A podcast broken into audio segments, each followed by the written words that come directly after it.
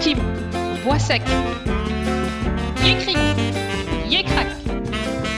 Est-ce que la cour dort? Non, la cour ne dort pas. Yé mysticric, yé mysticrac.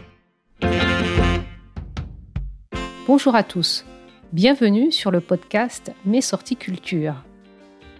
Savez-vous quels faits ont inspiré les penseurs du changement social au XIXe siècle à Lyon? Écoutez jusqu'à la fin pour découvrir ces faits.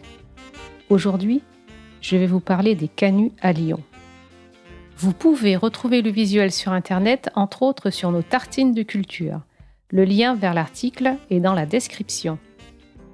Nous avons visité pour vous la maison des canuts dans le quartier historique de la Croix-Rousse sur les hauteurs de Lyon.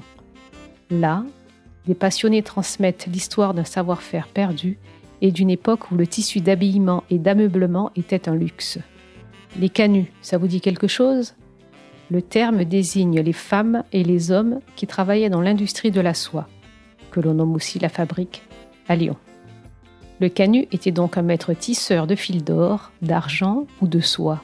C'est François Ier qui confia le premier aux Lyonnais le monopole du tissage en 1535 à une époque où le tissu révélait le statut social des individus.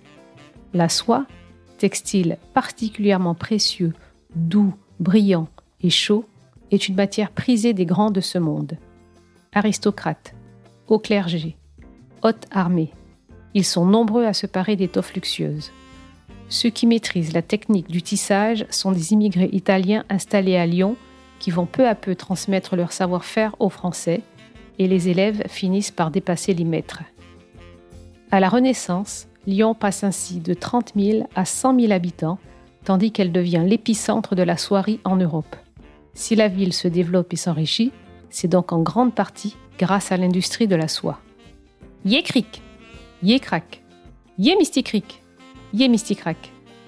Les techniques se raffinent au fil du temps avec la création du métier à la tire énorme machine sophistiquée et bruyante de 4 mètres de haut qui permet de maîtriser les tissus à motifs, le jacquard.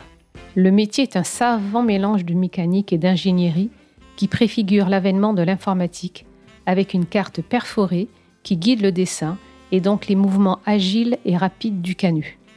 Le travailleur fait corps avec sa machine, un peu comme un organiste qui se confond avec son instrument. Il est à la fois artiste, mécanicien et gérant de sa petite entreprise. Louis XIV permet à la fabrique de connaître un nouvel essor en raison du décor somptueux du château de Versailles qui fait appel au talent des designers et de techniciens des soyeux lyonnais, mais aussi parce qu'il lance des modes vestimentaires. Le juste au corps et la redingote cintrée pour les hommes et pour les femmes, des robes nécessitant jusqu'à 25 mètres de tissu. La Révolution française porte un coup d'arrêt à cette industrie florissante. La demande baisse de 40% et les canuts s'exilent à l'étranger pour continuer à travailler. Il faudra attendre le règne de Napoléon Ier, Joséphine aime la soie, pour que le précieux tissu connaisse un nouvel âge d'or. Mais en 1831, l'industrie s'essouffle à nouveau et les canuts se soulèvent, révoltés par leurs conditions de travail précaires. Cette communauté solidaire sera à l'origine de plusieurs insurrections violentes entre 1831 et 1848 qui inspireront de nombreux penseurs du changement social. Je vous remercie pour votre écoute. J'espère que cette découverte culturelle vous a plu. Je vous invite à aller sur la plateforme d'écoute de votre choix pour nous laisser 5 étoiles ou un avis.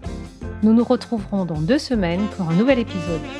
Abonnez-vous à notre podcast Mes sorties culture pour ne rater aucun épisode. D'ici là, vous pouvez aller sur le site web mesorticulture.com pour trouver des visites guidées pour découvrir notre patrimoine culturel et aussi répondre à nos mardis devinettes et à nos énigmes du vendredi toutes les semaines sur Instagram et Facebook. Tous les liens sont dans la description. À bientôt!